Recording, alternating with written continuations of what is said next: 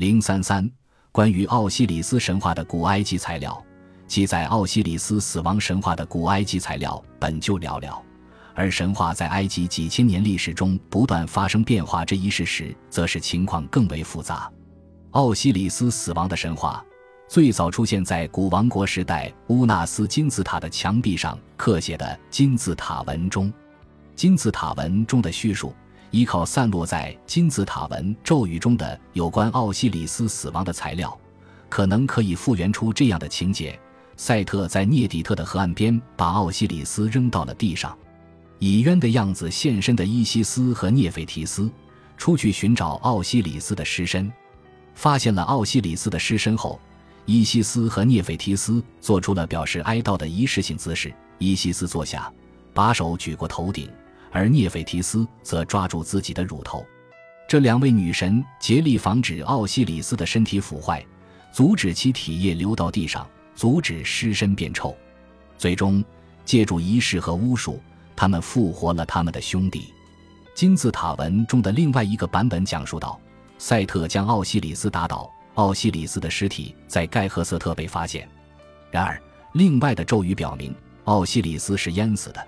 或至少是遭到杀害后被扔到了水中，奥西里斯溺水而死的这个细节，事实上得到了后来的文献的支持。一份可能出自新王国时代铭文引述了荷鲁斯给伊西斯和涅斐提斯下的命令，他让他们抓住奥西里斯，以免奥西里斯沉入已经淹没了他的水中。第二十六王朝早期的一份纸草也提及，奥西里斯被扔到水中。一直飘到了东北三角洲的伊曼特，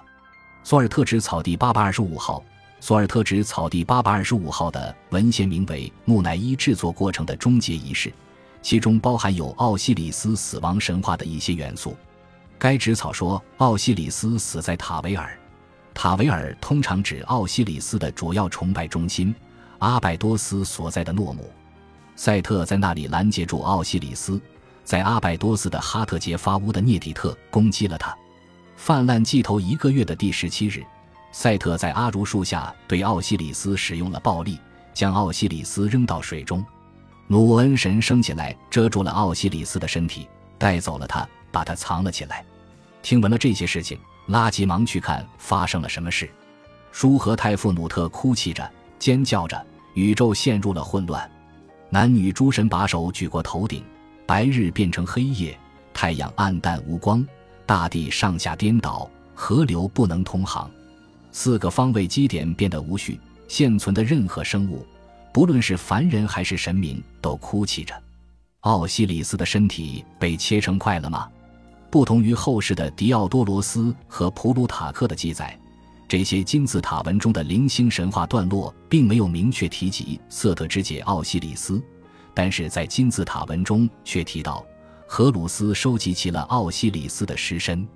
可能这是在瑟特把奥西里斯肢解后扔入尼罗河之后的事情。我是荷鲁斯，铭文写道：“我为你而来，我来净化你，洗净你，复活你，为你收集你的骨头，为你收集水里飘着的你的尸骨，为你集合你被肢解的身体块。”此外。一些神庙列出了埋葬奥西里斯身体的各个部位的圣地的名单，尤其是有时候一个身体块被描述成埋葬在埃及的各个诺姆中。一份来自新王国时代的纸草记载了有关奥西里斯和赛特的神话，其中同样提及了奥西里斯被分尸的情节。而在一份更晚的纸草中，泰夫努特。伊西斯和涅斐提斯在莱托波里斯的一处灌木丛中找到了神的肩胛骨和胫骨。